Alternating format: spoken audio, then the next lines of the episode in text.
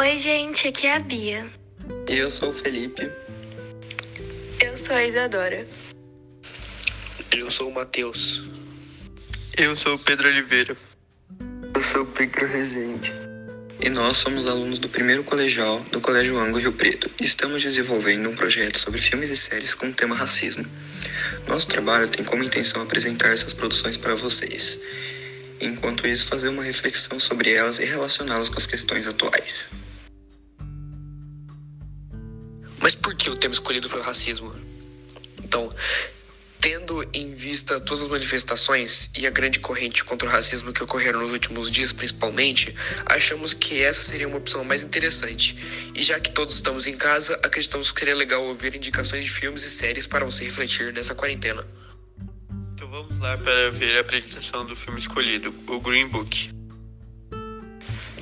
A obra foi dirigida por Peter Farrelly, distribuída pela Universal Pictures e a produção foi por conta de Jim Burke. Foi lançada em 2018 e seu elenco principal é formado por Viggo Mortensen, Mahershala Ali e Linda Cardellini. E por que esse filme? Aí vão alguns motivos para você assisti-lo. Em primeiro lugar, a gente pode destacar as diversas indicações e premiações e a aclamação da crítica que foi positiva que o filme teve. Ele conseguiu vencer tanto o Oscar como o Globo de Ouro de 2019 em três categorias: melhor filme, melhor roteiro e melhor ator coadjuvante, que foi o papel do Marshall. A interpretação também de todos os atores foi bem criticada e a fotografia é a mesma coisa.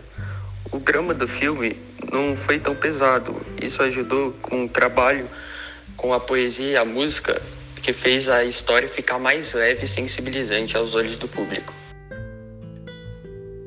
Além disso, por se passar nos anos 60, a escolha do diretor de trocar os estereótipos dos personagens torna o drama bem mais interessante. O Dom é o personagem negro e é o bem-sucedido, sofisticado, com classe, enquanto o Tony, interpretado pelo ator branco, é o funcionário que arruma brigas. Fugir dos filmes feitos do cinema foi inteligente para trabalhar o racismo. O próprio personagem branco era muito racista, como grande parte da população, e ao longo da história ele consegue vencer isso porque convivendo com o musicista, sua visão sobre as pessoas negras mudou. E o preconceito praticado por ele e por todo mundo ao seu redor já não parecia mais fazer sentido. E isso fez com que os dois virassem amigos.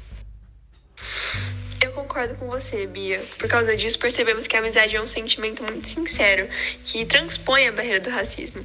Esse é um dos aspectos que deixa um drama muito mais sentimental e muito mais prazeroso de se assistir.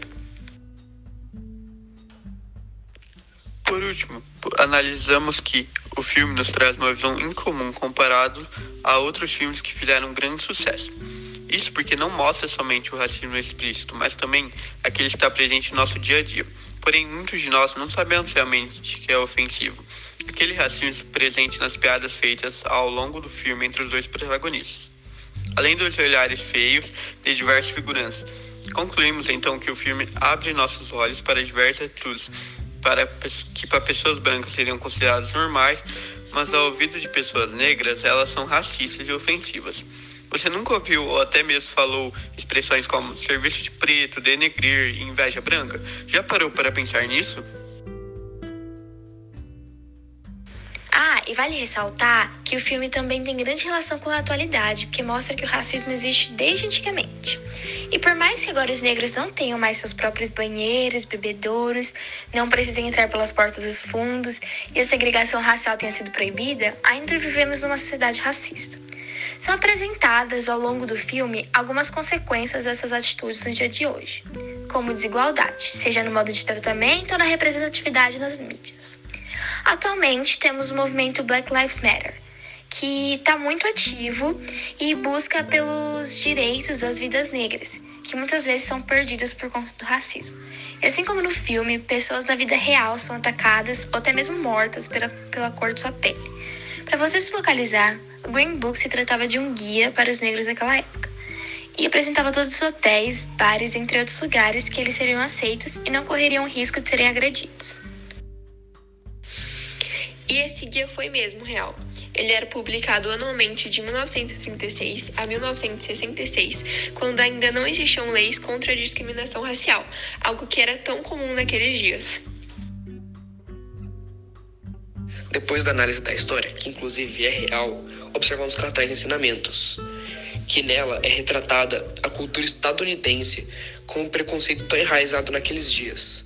E, ao longo do filme, percebemos que se colocar no lugar do outro é algo fundamental.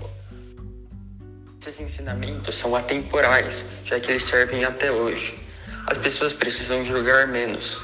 Todos nós temos os mesmos direitos e não devemos ser tratados de maneiras diferentes por nenhum motivo. E assim, vamos terminar essa indicação desse filme brilhante. Espero que vocês tenham aproveitado e que possam curtir e refletir sobre o que essa obra traz de importante e sobre o preconceito que não somente racial presenciamos no nosso dia a dia. Muito obrigado por ficar até aqui e até a próxima.